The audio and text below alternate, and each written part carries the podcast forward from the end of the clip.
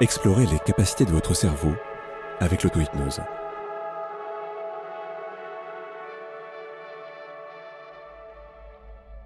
Parlons de la mémoire.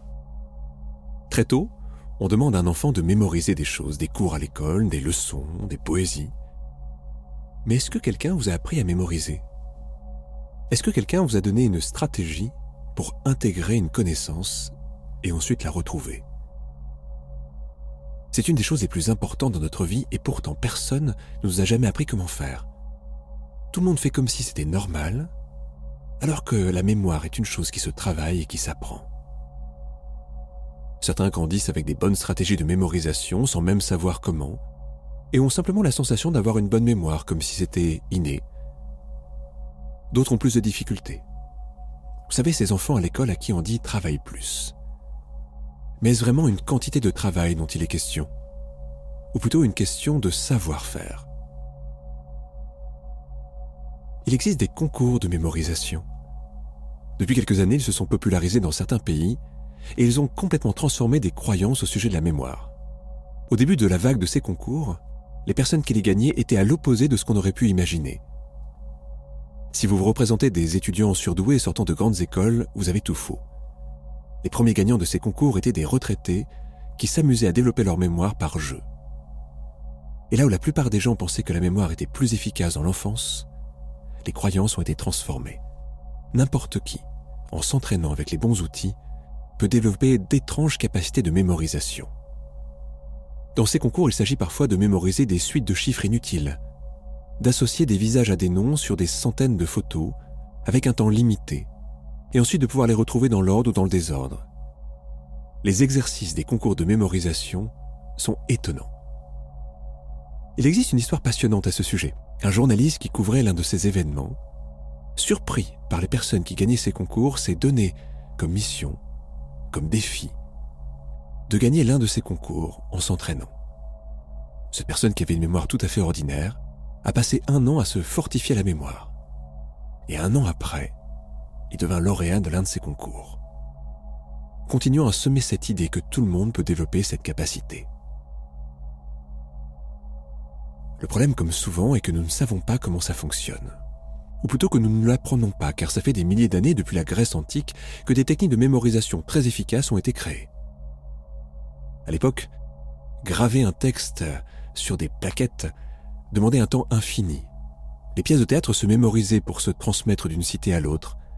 Il fallait une mémoire bien précise pour pouvoir transmettre à la virgule près des œuvres parfois très longues. Imaginez un enfant à qui on dit mémorise. Qu'est-ce qu'il va faire? Il va relire sa leçon. Une fois, deux fois, trois fois. S'il a une bonne stratégie de mémorisation, il va savoir ensuite se la redire mentalement. Mais tout ceci est très empirique. Par exemple, cet enfant ne sait pas qu'il existe plusieurs formes de mémoire. Et que ce n'est pas du tout la même chose de mémoriser des images, des sons et des sensations. Est-ce que vous avez plutôt une mémoire visuelle, auditive ou une mémoire du corps? Certaines personnes, par exemple, ont besoin de voir pour apprendre. Elles ont besoin de lire, elles ont besoin d'images, elles ont besoin de schémas, elles ont besoin de mise dans l'espace. Mais d'autres personnes ont besoin d'entendre pour apprendre. Ces personnes-là, on peut leur faire de beaux schémas, de belles images. Ça ne s'imprime pas tant qu'elles n'ont pas entendu. C'est ça leur stratégie de mémorisation. D'autres ont besoin de ressentir. Ça passe par le corps. Ça passe par l'intégration et le mouvement. Ce sont ces enfants à l'école qui auraient besoin de bouger pour apprendre, et pour qui rester immobile sur une chaise est une chose impossible. On contrarie leur stratégie d'apprentissage. Savoir que nous avons tous des stratégies différentes ne veut pas dire qu'on s'arrête là, on pourrait en apprendre d'autres. Prenons l'exemple de l'orthographe. Dans un pays comme la France, avec notre langue, il faut être visuel pour mémoriser l'orthographe des mots. Comment écrire un mot sans le visualiser, avec toutes ces lettres euh, qu'on ne prononce pas, avec ces accents qu'on ne prononce plus, avec toutes ces particularités orthographiques? Les enfants, dits doués pour l'orthographe, sont avant tout des visuels. Certains chercheurs ont même remarqué que les personnes douées pour l'orthographe faisaient deux choses avec leur esprit. Ils regardaient un mot, allaient chercher l'image du mot qu'ils avaient stocké en eux. Tout ça se fait très rapidement et souvent inconsciemment. Puis ensuite, leur corps leur donnait une sensation. Sensation agréable pour valider, sensation désagréable pour invalider. Beaucoup de gens le font plus ou moins.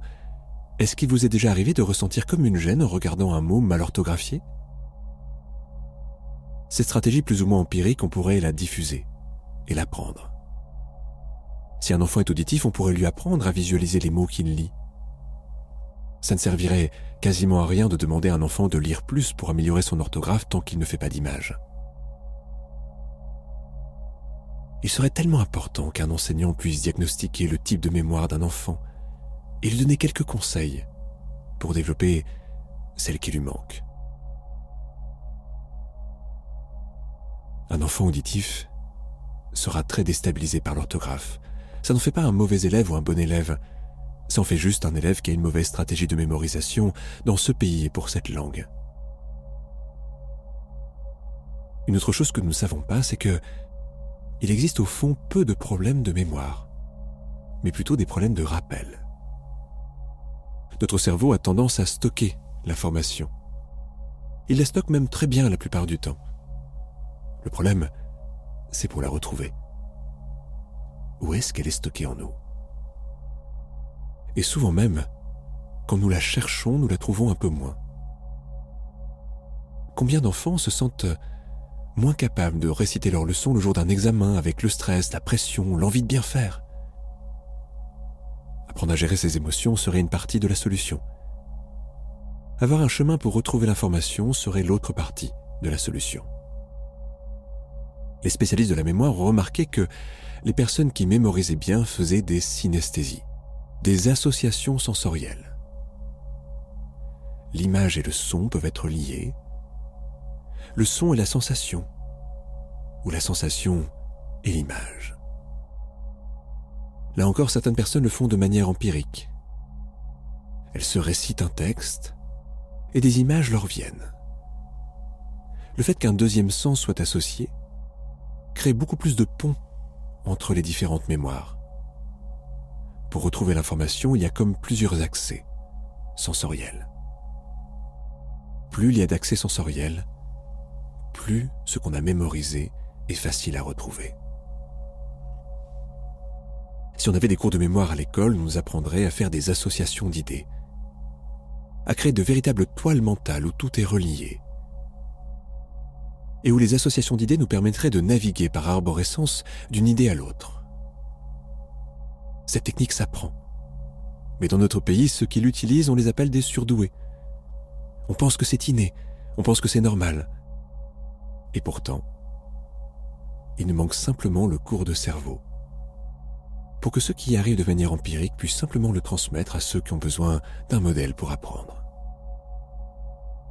Si la mémoire s'apprend, si la mémoire se fortifie, elle n'est pas tout à fait la même si on désire apprendre par cœur ou avoir une mémoire de synthèse.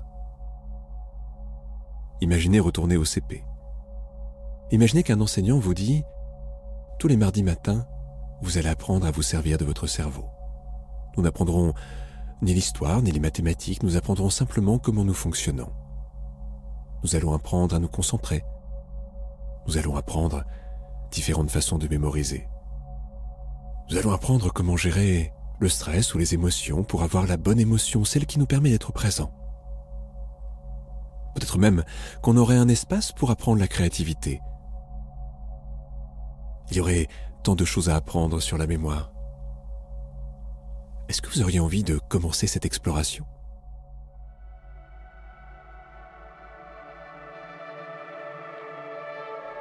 Retrouvez toutes les expériences de Kevin Finel dans son dernier ouvrage Explorer les capacités de votre cerveau avec l'auto-hypnose en partenariat avec Top Santé et sur le site arche-hypnose.com.